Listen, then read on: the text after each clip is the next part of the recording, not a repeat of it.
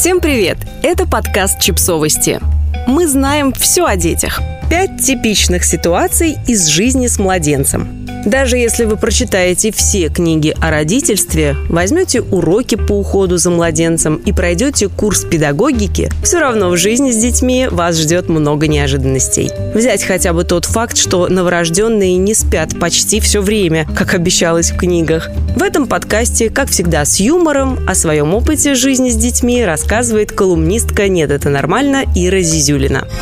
Ладно, может, чьи-то и спят, но мои дети клали на это ваше правило большой и толстый подгузник. Старшая дочь на днях сказала, что работа Рады, так зовут мою двухмесячную дочь, изводить родственников. Это цитата. Надеюсь, она это не запомнит и не расскажет в своей речи на свадьбе сестры.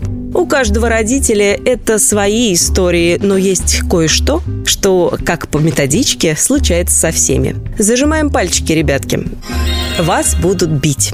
Если с вами не случился классический хук справа, у вас точно есть дети. Кому-то прилетает пяткой в лоб, кто-то потирает ключицы от очередного туньк маленькой, но очень мощной головкой. А самые везучие могут даже лишиться зуба, потому что в какой-то момент расслабились и потеряли бдительность. Кажется, у младенцев есть негласный KPI по избиению родителей. Если так, то мои дети явно любят перевыполнять планы. Вас будут унижать.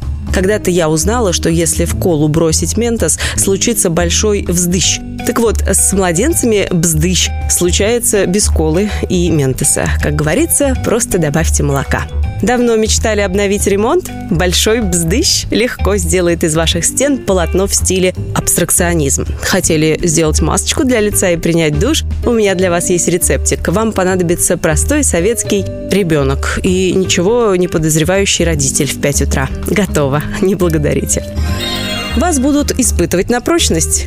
Обычно это случается максимально далеко от дома. Младенец, который до этого всегда мирно спал, пока вы в ближайшем сквере ставите очередной рекорд пройденных шагов, неожиданно проснулся. Звучит угрожающая музыка. Ему от вас ничего не нужно. Просто возьмите его на ручки и несите 4 километра в сторону дома, одновременно толкая коляску и остатки своего самообладания. Не можете?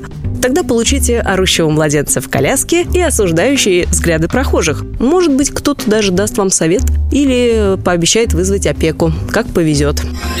Вам будут делать больно.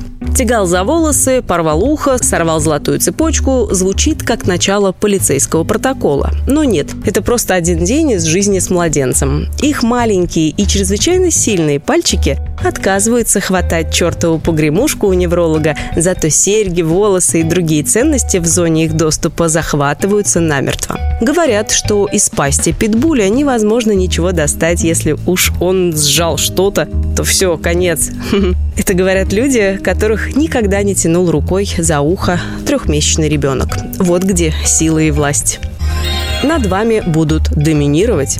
Вы хотели продолжать вести активный образ жизни как до беременности. Ребенок хотел спать с вами кожа к коже и ваш сосок. Кто же победит в этой битве желаний? Конечно, победит взрослый, он же все решает, подумала я, лежа четвертый час в неудобной позе, пока моя дочь спала на мне с соском во рту. Я здесь главная, честно.